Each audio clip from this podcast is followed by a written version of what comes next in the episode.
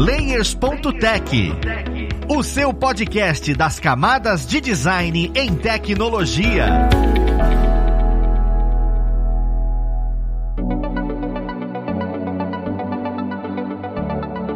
Olá, ouvintes! O meu nome é Luiz Lima, eu sou designer e professor na plataforma Lura e vamos para mais um Layers.tech, o seu podcast das camadas de design na tecnologia. Hoje, no nosso episódio, vamos conversar um pouco melhor sobre o diretor de arte. Outra, eu vou ser bem específico, vai ser o diretor de arte em um estúdio de game, o que vai ser interessante pra gente, pois é nosso primeiro papo com isso. Então vamos lá pra conversa para saber quem vai ajudar a gente nessa. Nós temos aqui o Victor, ele é sócio da Aoka Game Lab e ele também é professor, está no pé do desenvolvimento, ele é diretor de arte na Aoka, então ele tem um vasto conhecimento nesse segmento e vai ajudar bastante a gente. Seja bem-vindo, Victor. Opa, Luiz. Cara, é um prazer estar aqui também, fazendo parte desse episódio. Espero estar, enfim, né, trazendo um pouco da experiência que eu tenho lá dentro da Aoka e também um pouco dessa carreira, né, da onde, onde eu comecei até onde eu cheguei aqui, né, e estou fazendo para estar nesse mercado, né, nessa área, nessa indústria. Então é isso, obrigado pelo convite. Espero que eu possa ajudar aí quem, ao todos os ouvintes, também trazer um papo legal, né? Com certeza vai agregar, Vitor. Então, Vitor, eu já queria começar aqui porque você é diretor de arte, né? A gente escuta aqui sobre diretor de design, já conversei com o diretor de design, com o product design. A gente tá muito voltado para essa área de produto e para essa área de tecnologia. É a primeira vez que a gente fala sobre game. E eu sei que essa parte de diretor, ele é bem semelhante. Diretor de design é bem semelhante ao diretor de arte. Só que a área de game é uma área muito extensa, porque você não trabalha só com design, você trabalha com tecnologia, você trabalha com design, você trabalha com programação, vem ilustração,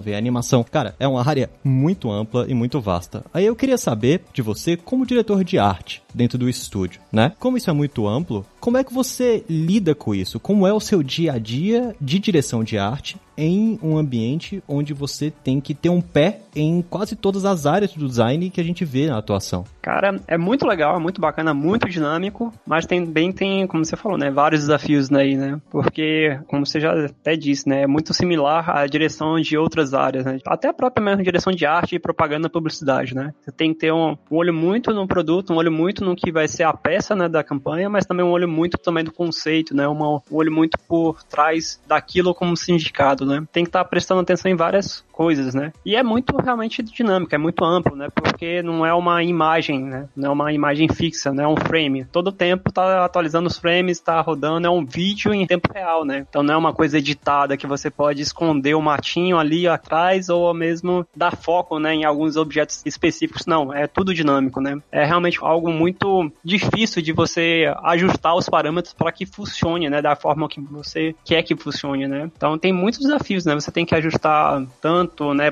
campo de profundidade, a cor do céu, a cor do chão, né, se elas estão dando contraste bacana. É tanta saturação, né, tantos ajustes que você vai fazendo. Isso daí é só em espectro de cores, né? Fora os espectros de técnica mesmo, de contagem de polígono, né, de sombra, iluminação, se a luz está batendo no ponto certo, né? Se a luz está projetando a sombra no lugar que deveria e por aí vai. É realmente um, quando você fala de direção de arte no jogo, isso cresce muito porque é muitas coisas que você tem que controlar né? Mas também é muito divertido, né? A gente pode começar por aí, né? É um campo muito legal que você tem que ajustar desde o universo, né? Quando a gente fala de universo, o environment, né? O cenário, né? Os assets e os personagens. E fazer todo esse conjunto, né? Se comunicar naquele universo, naquele mundo, né? E fazer funcionar em tempo real. Então, sem edição, sem maquiagem e fazer tudo funcionar. Isso aí, quando a gente fala só do aspecto do real time, né? Dentro do gameplay. Mas também tem a, os menus, né? Então, que aí tem que também direcionar também como que vai ser a experiência do UX, né, da experiência de, de usabilidade, né, como que vai ser a interface, né, vai crescendo, né, vai sendo camadas e uma cebola que até chegar na capa do produto, desde o gameplay, menus, a interface, a capa do jogo, a como que vai ser a arte da capa na Steam, no Xbox, no PlayStation, então você vai ajustando cada coisinha dessa até chegar no, no jogador, então tem uma série de pormenores, né,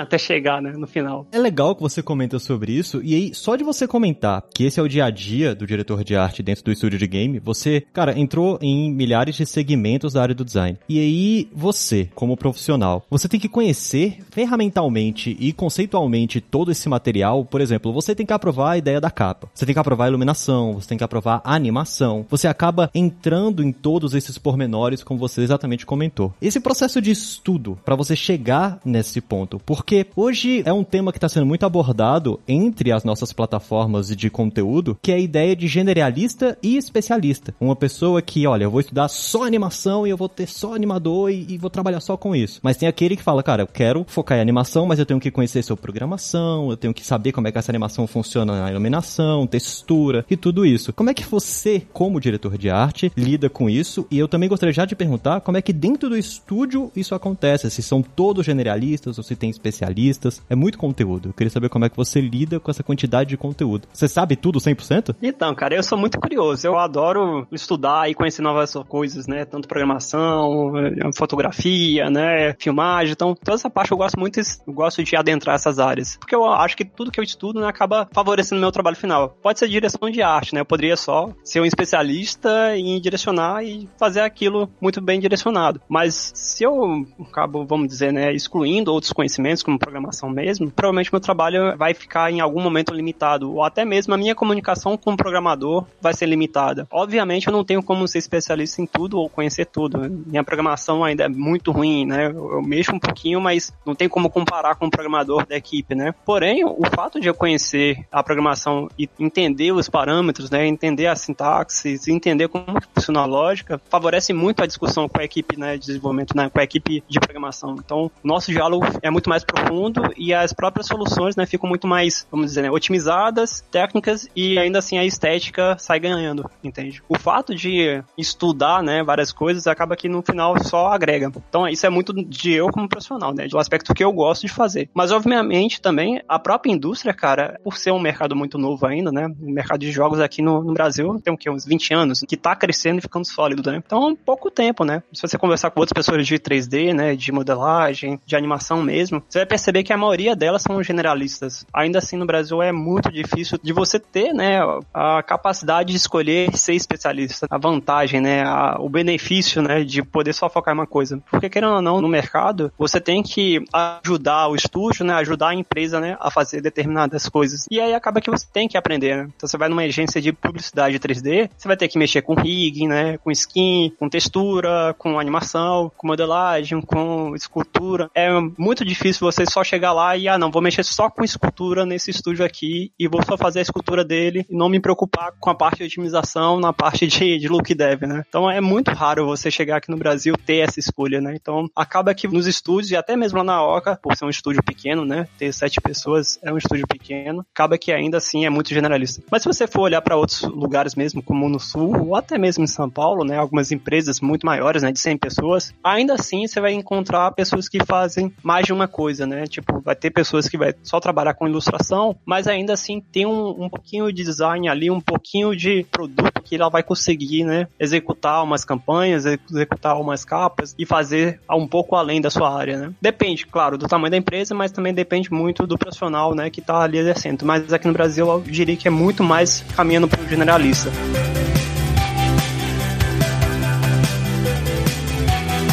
Engraçado porque você falou sobre generalista e você acaba conversando com todo mundo. A sua equipe é pequena, claro, mas mesmo assim você ainda é a ponte entre todo mundo da equipe, porque você é o diretor de arte. Eu acho que você acaba olhando para quem desenvolveu um personagem para falar, olha, melhora isso que vai alterar também alguma coisa na iluminação ou na animação do personagem de outro ponto, na programação do personagem. Isso é meio complicado, né? Porque você tem que ficar nesse pé entre artista e desenvolvedor, porque você conversa com os dois campos. E aí eu queria saber exatamente como é essa comunicação entre vocês? Como é que é ser esse intermediador? Os temas, eles conversam bem entre eles, a equipe, ela é muito bem dividida, porque ultimamente, principalmente nos nossos episódios, a gente tá falando muito de squad, que são pequenos blocos para desenvolver, só que isso vem em empresas maiores, né? Como o Nubank é um exemplo. E aí, você acha que esse tipo de aplicação funciona para você como diretor de arte? Seria legal separar em pequenas equipes e só você conversar com eles? É uma coisa onde fica todo mundo junto e você só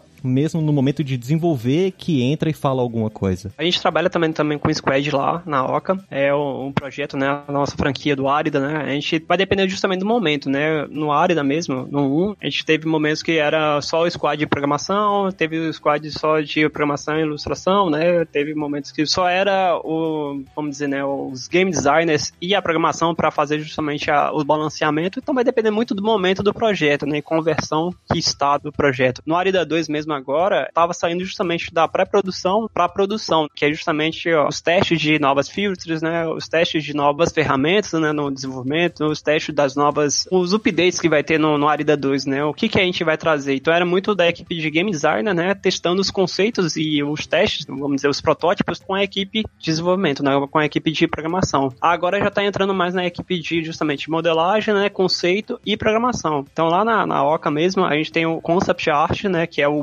Bigode, né? Que é um, é um dos maiores grafiteiros aqui do Brasil, né? A gente pegou justamente o Bigode, né? Um, um grafiteiro foda, assim, do mercado, para trazer um conceito diferenciado pra gente, pra área de jogo, né? Pra área que a gente queria, né? Trazer, né? Que seria uma novidade, né? Não tem um jogo, vamos dizer, sempre tem um jogo cartoon, tem um jogo realista, mas não tem algo que brinque com grafite, que foge das proporções, né? não respeita muito essas proporções, e ainda traz um estilo meio que é cartoon, né? Então a gente queria brincar um pouco com isso. Aí trouxe ele para fazer o conceito, né, de Cícero, né? O conceito do universo do, do Árida, né? E aí pegar esse concept, né? E trazer justamente pro 3D, né? Então lá na Oca, né? A pipeline gira em torno disso, dele ilustrar os conceitos do jogo, passa para uma conversa com os game designers, né? Com o Felipe, com o Vinícius, e aí uma conversa também comigo para saber qual que vai ser a direção de arte, que a gente vai escolher como caminho de cores, né? De silhueta, de densidade de objetos mesmo na personagem ou também no cenário. Essa conversa toda aí vai gerar uma infinidade de feedbacks e aí depois a gente começa a adaptar, seja na modelagem dos assets, né, do cenário ou também da personagem. E aí que a gente, depois disso, conversa com a equipe técnica, que aí é, é a briga mesmo, que aí, ah não, tem muito polígono. Cara, isso tá pesado demais, cara, isso aí tem que economizar. E tem muita joint, né, tem muito esqueleto, né, tem que dar uma economizada aí, porque depois aí vai ficar com o jogo com FPS baixíssimo, né. Tem que fazer todos esses ajustes, essas conversas, testes, né, até a fase, né, de implementação e integração dentro do Unity, né, a gente usa lá o Unity. E aí nessa parte do Unity, né, que a gente vai começar a sentir melhor como tá tanto o desempenho quanto também a parte de estética, né, de saber se o personagem funcionou bem com a animação, né, se funcionou bem com a iluminação, se funcionou bem com as cores do chão e do céu, o contraste, né. Todas essas coisinhas vão entrando nessa pipeline. A pipeline é bem expensa, é bem longa, né, por ser 3D, mas ao mesmo tempo é, vai passando por cada uma dessas áreas e cada uma dessas áreas que eu falo é justamente cada um desses squads, né. Um é um squad justamente do conceito e da arte, né, depois da ilustração, né, do conceito e da arte em si, e depois da, da arte em si até a fase de integração, da modelagem e integração. É interessante da área de jogos, né, que na área de tecnologia você vai trabalhar com sprint, né, você vai trabalhar com squad, você vai trabalhar com, com várias ferramentas e várias lógicas, né, de desempenho de equipe, né, de gerir, de gestão de equipe, né, mas na área de jogos acaba que é um pouco diferenciado, são ciclos que começam e acabam, é uma espiral, tá?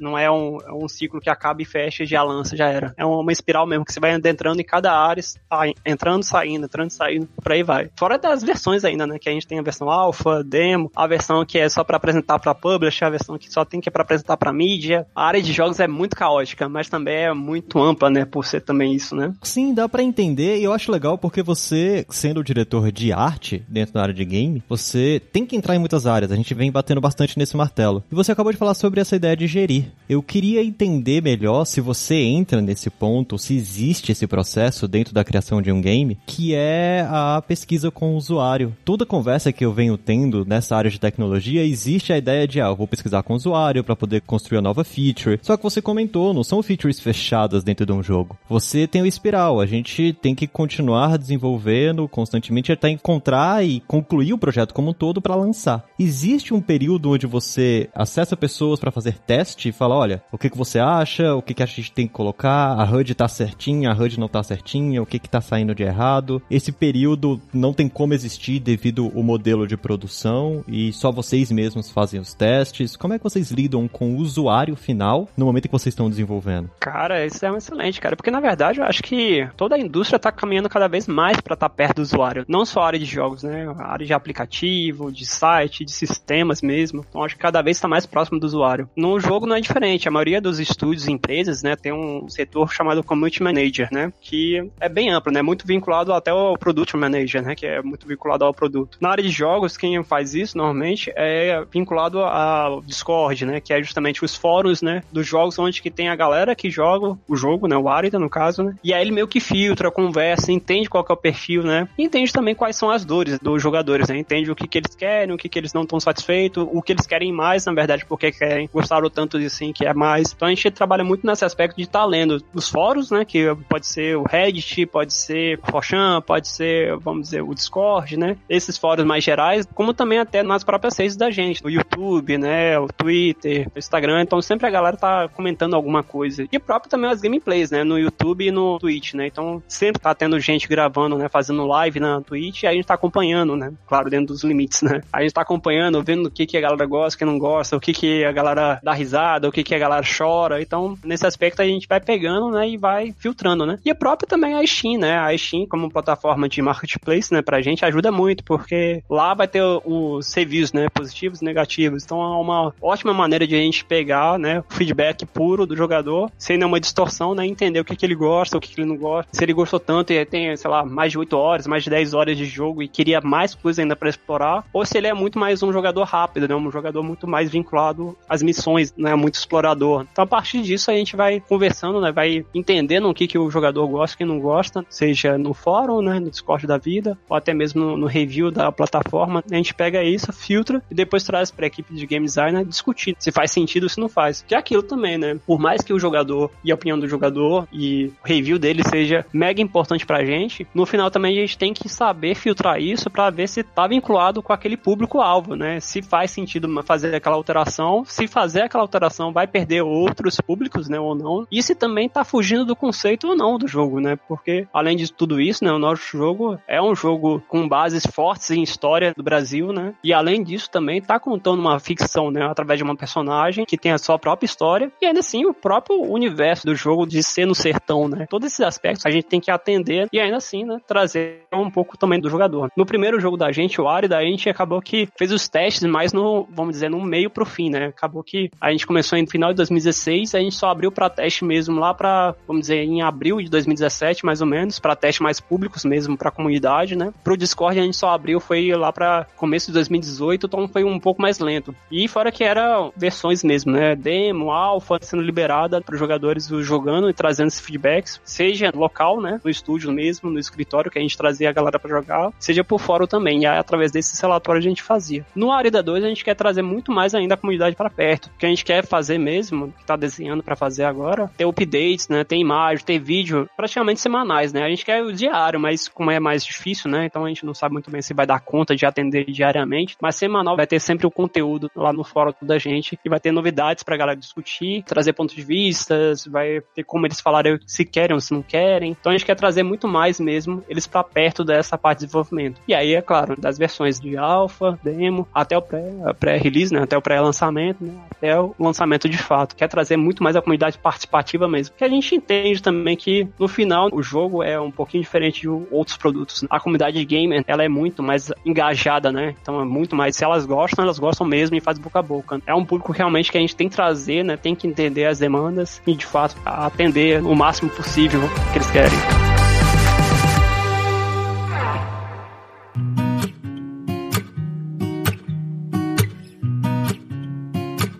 Eu acho legal você comentando porque eu consigo fazer uma certa analogia. O teste com o usuário com essa área de game, ele de fato se mostra muito mais orgânico do que na área de aplicativo. Tem muitos usuários que você não tem nem acesso, você vê porque ele é algum influencer e tem vídeo no YouTube e não necessariamente tá ali próximo com vocês ou vocês fizeram um teste específico. Muda completamente a dinâmica de como o produto vai ser construído. Eu acho isso muito interessante, velho. Com certeza, inclusive quem é o responsável por essa área, né, é o o Gil, né, Gil Devan, que ele é justamente o game design e tester, né, ele é, é o gerente de tester, né, ele justamente escolhe as pessoas que vão testar, né, localmente lá no escritório, quanto também eles fazem a seleção também de quem vai testar no Discord, né, nas comunidades. Então ele faz essa filtragem e aí de fato faz um, formulário imenso lá, que é outra coisa também do jogo, né, que é muito mais difícil, né, não são telas fixas, né, ele vai ter que testar colisão no terreno, colisão nas paredes, colisão da câmera, testar o, o desempenho, vai ter que testar o, o diálogo, né, se as missões estão encaixadas, se tá linear, se não tá, testar. E aí é uma série de coisas que ele tem que ir testando lá e também conversar com a própria equipe de teste, né? E com a comunidade, né? Então é um universo. E fora os bugs, né? Os bugs que acontecem que são hilários, né? Que você pode perceber. Então é um universo muito legal de você ver lá por trás das cortinas e ver coisas bizarras acontecendo.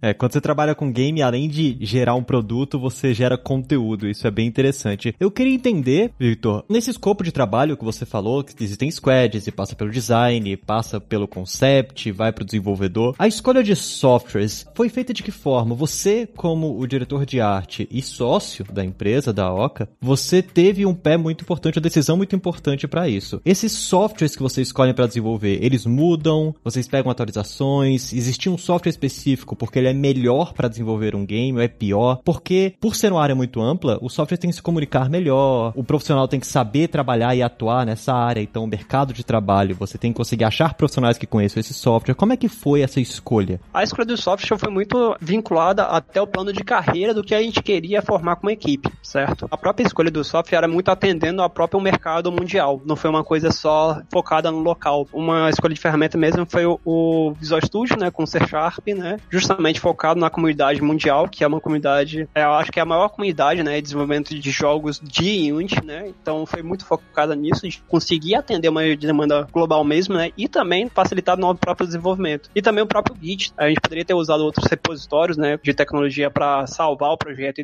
vamos dizer, né, ter o backup dele, né, mas a próprio uso também do Git também faz muito sentido quando a gente olha o espectro mundial, tanto que a gente queria pegar o cara, né, que soubesse, ou então preparar o cara para já mexer com isso, para se caso no futuro ele sair para outro lugar, ele ter a capacidade técnica, vamos dizer, né, brigar uma para uma vaga na Ubisoft ou brigar para uma vaga em outro estúdio maior, porque ele já vai estar tá atendendo já os requisitos, né, para atender essa vaga. Então foi muito vinculado a uma preparar ele para ir para outros estúdios, mas também como a gente alavancar a nossa própria qualidade, né? Se grandes estúdios usam, então a gente vai ter a capacidade também de produzir grandes coisas, né? Muito vinculado a isso. Outro exemplo também foi a própria escolha do programa, né, de software para mexer com a modelagem, o 3D, né? A gente escolheu o próprio Maya para justamente facilitar na própria parte de modelagem, né, também na parte de animação, né? Por ser um software muito amplo, né? E também com uma qualidade muito boa, né, de atendimento tanto para animação em geral, né, filmes, como até também para desenvolvimento de jogos. Então a gente pegou ela justamente para atender os requisitos mundiais, né, que outros estúdios e qualquer lugar do mundo vai pedir, né, para um profissional dessa área de modelagem, como também para a gente elevar a qualidade também da gente, né? Quando a gente faz essa escolha, não é que está excluindo, né, outros profissionais. Então vamos dizer, nessa parte de modelagem mesmo, aqui no Brasil tem muito profissionais que mexem com Blender, né? Quando a gente faz isso, não está excluindo esse cara, mas está meio que quando traz para conversar com a gente, né, chega lá no estúdio de conversa, a gente meio que já deixa claro para ele, cara, ó, Blender é muito bom, é excelente, a gente não tem nenhum preconceito, não tem nenhum pormenor com ele, mas se você, a gente, né, a nossa visão de estúdio, de gestor, né, entende que a sua carreira pode alavancar muito mais quando você aprende outras ferramentas que outros estúdios de outros lugares também pedem. Então, se você vê uma Ubisoft, uma CD Red Project, uma EA da vida pede lá nos requisitos o Maia, né, então a gente acredita que isso aí vai te fazer bem, não só para você, mas pra gente também. E aí, a partir disso, a gente vai preparando o cara para entender nossa pipeline, né. Já teve já um modelador lá que chegou com um Blender, né, e a gente teve que conversar muito com ele para ir mudando um pouquinho a cabeça dele para ele entender que não era, vamos dizer, né, uma visão política nem ideológica da ferramenta em si, mas era mais como uma capacidade técnica que seria excelente para o estúdio e para ele também, como uma catapulta, né, para elevar, né, as qualidades dele, do estúdio e da própria carreira dele. Então as escolhas lá a gente faz muito vinculado a isso, né, o próprio desempenho, né, e desenvolvimento do estúdio como qualidade de equipe, né, e como também qualidade de plano de carreira para cada um. Então é mais ou menos vinculado a isso, que a gente entende que essas ferramentas vão atualizando, né, com relação ao Git, né, Visual Studio que é da Microsoft e outras, né. A gente entende que essas empresas atendem, né, e fazem atualizações anuais, né, mensais, que melhoram a qualidade, né, com uma comunidade imensa. E a gente entende também que isso vai beneficiar, né, todo mundo. Isso vale também para Photoshop, viu, cara? Photoshop, Illustrator. A gente pega justamente os trends do mercado, né, Premiere, né, traz esses trends que as estúdios maiores né, usam, né, pra gente mediar e colocar uma régua, né. É por aí que a gente faz.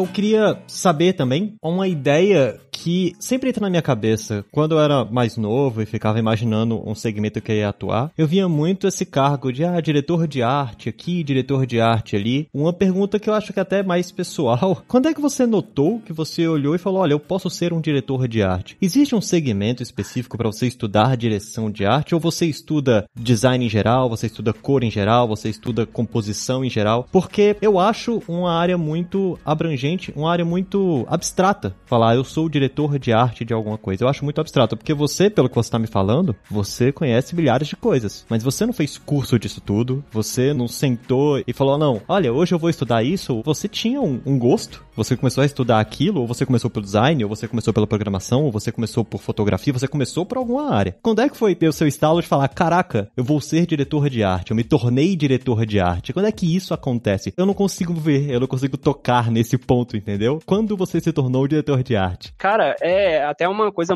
meio louco, né? De você pensar que você não chega, né? Você se torna mesmo, e quando você se torna é muito natural. Não é algo premeditado, né? Você pode até mirar, você pode até focar. Mas no meu caso não foi assim. Eu comecei como estagiário mesmo, saca? Eu comecei estudando design, né? Então fui estagiário do auxiliar, né? Dentro de um. Eu trabalhei junto com o Marcos mesmo, né? No, no primeiro trabalho mesmo foi junto com o Marcos. Então a gente era estagiário do auxiliar de design. Então a gente fazia coisinhas, né? Tratar imagem, uma coisa ou outra no Corel. Era muito vinculado a um trabalho muito mais braçal, né? A partir daquilo ali, né? De um auxiliar, eu fui crescendo para ser designer mesmo, sendo o designer júnior, né? Em outro lugar. Aí depois foi design sênior e até chegar num outro estúdio que aí eu comecei a ser um pouco mais além. E aí que eu não fui ver, meio que já colocaram a minha carteira lá de trabalho que eu era diretor de arte. Então, quando você vai perceber, você chegou até lá e não foi muito claro, né? O caminho é o bacana do design, né? Da ilustração, né? Nessa área, que a sua própria qualidade do trabalho vai guiando os seus caminhos, né? Sem você até mediar e, premeditar, né? Colocar um objetivo, se você continuar estudando, trabalhando, sua qualidade vai melhorar até chegar nesse ponto. Claro, vai depender muito das peças, né? E qual trabalho você faz. Antes de eu chegar na área de desenvolvimento de jogos, né? Eu passei por publicidade, propaganda, trabalhei com estúdios de impressão mesmo, né? Estúdios muito mais artísticos, né? De fazer papelaria, né? Outdoor, fazer stand, né, coisa do tipo. E o próprio caminho que você vai fazendo isso, né, os seus trabalhos, né, seus produtos vai te guiando para isso. Até o momento lá, beleza, você é diretor de arte porque você cumpre, né, esses requisitos que você tem que observar, tanto como produto, como conceito, quanto isso casa, né, o produto casa com a parte conceitual daquela campanha, né. Isso aí falando da publicidade, né. Depois que eu encerrei esse trabalho na publicidade, eu já tava meio que fazendo, né, um trabalho em paralelo com o meu antigo sócio de outra empresa, quem foi lá em 2011, mais ou menos, que é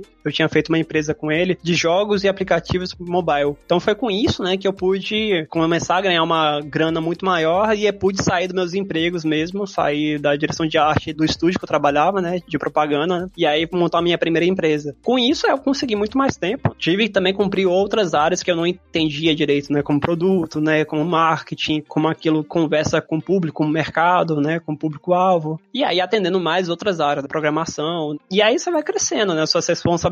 No meu caso, saí da empresa, né? Saí do meu antigo trabalho, montei minha empresa e eu tive que atender isso e aí aprender sobre gestão, coisa do tipo. Quando foi 2015 para 2016, meu sócio teve várias coisas na vida dele que mudaram, com filho e coisa do tipo, mas também recebeu um mega convite, que aí ele foi chamado para trabalhar na Apple. Não vou nem brigar contigo, não tem como competir com o salário que você vai ganhar na Apple, cara. Então vai lá, se joga. Então aí, a partir desse momento, ele saiu, eu meio que deixei a empresa stand-by, e aí fechei, e aí conversando com outro, né, outro sócio, que foi o Felipe, né, foi outro cara que eu conheci nesse mercado, nessas andanças de eventos, né, fazendo network, enfim, né, andando em vários eventos de jogos, aí a gente conheceu, e aí montou a Oca, né, mais ou menos 2015 para 2016. E aí que eu entrei mais a fundo ainda na área de jogos, né, em 2011 para 2015 era muito jogo focado em mobile, né, Android, iPhone, para até 2016, né, entrar para justamente jogo para PC, console, VR, né, outras experiências mais amplas, né? De hardware, né? Vamos dizer, né? Foi mais ou menos assim que eu cheguei, né? Na parte de direção de arte, mas até meio doido, né? Porque, é como eu falei, é muito orgânico, né? Na minha trajetória foi os próprios desafios que foram traçando meu caminho, né? Foi os pontos se conectando para onde que eu queria ir e ele foi conectando me trazendo para essa área. Vai depender da cada trajetória também, né? E os próximos conhecimentos que você vai trazendo, né? Isso aí eu só falei do aspecto do estúdio, né? De publicidade e propaganda, depois minha primeira empresa, depois a segunda. Mas nesse meio todo, aí você vai recebendo convite para ser professor no Senai, ser professor no Senac, para fazer palestras em outros lugares, né? Fazer um mini curso na universidades e por aí vai, né? Então, a própria trajetória que você vai traçando, né? Vai trazendo oportunidades e vai acumulando conhecimentos que vai te melhorando, né? Como profissional. Então é mais ou menos por aí que vai, vai se tornando, né? Diretor de arte. Pelo menos essa é um pouco da minha trajetória do que eu vejo, né? Eu acho isso legal porque deixa mais claro a visão do que é o diretor de arte. E eu tenho certeza que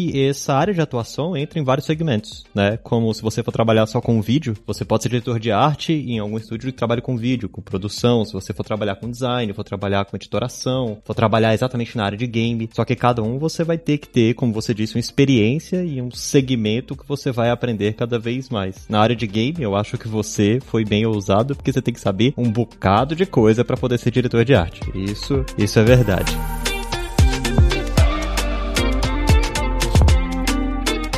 Então, Vitor, curti bastante o nosso papo. Eu agradeço mesmo a sua presença. Eu acho maravilhoso ver, inclusive, um estúdio brasileiro de games. E eu quero ver o Arida 2, quero conhecer esse processo, eu quero que a gente tenha mais papos aqui. Gostei muito mesmo. E eu queria abrir esse espaço, cara, para você poder falar um pouco onde as pessoas conseguem te achar, onde é que elas acham sobre o Arida 1 para quem quiser baixar ou comprar. Fique à vontade, cara. Fala o seu LinkedIn, as plataformas que as pessoas conseguem tanto te achar quanto o material da Oca. Então, cara, para me achar é bem fácil, é só procurar como R Victor Cardoso, vai achar em todas as redes sociais, no Twitter, no Instagram, no LinkedIn, não tem erro. R Victor Cardoso, o meu Cardoso é com Z. Procurando lá você vai achar, não tem problema. Sempre procuro responder, ajudar quem tá precisando, trazer uma dúvida, enfim, né, ajudar de alguma forma, né? Conhecimento é isso, né, cara? Então aí não tem que restringir, né? Ao contrário, tem que ajudar mesmo passar para frente. Quem tiver aí de dúvida de como que chega nessa área, quanto que ganha, o quanto pode ganhar, onde tem emprego, onde tem empresas que vão dar essa oportunidade, chega mais que eu, eu tô aí, posso ajudar sem problema. A Oca também é muito fácil, é a Oca Game Lab também, você vai achar em todas as redes sociais, Twitter, enfim, né, Instagram, Facebook, em tudo que é lugar também no YouTube. Você pode ah, encontrar o nosso jogo, né, o Arida 1, a gente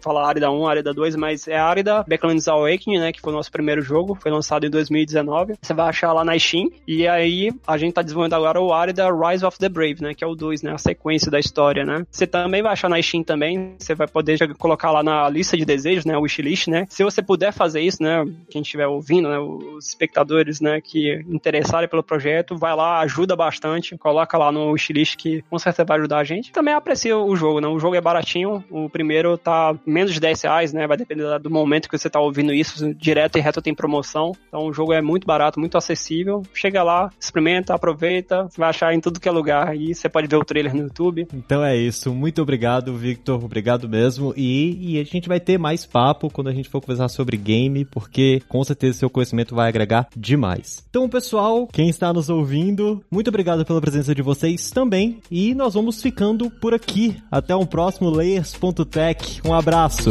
Fui!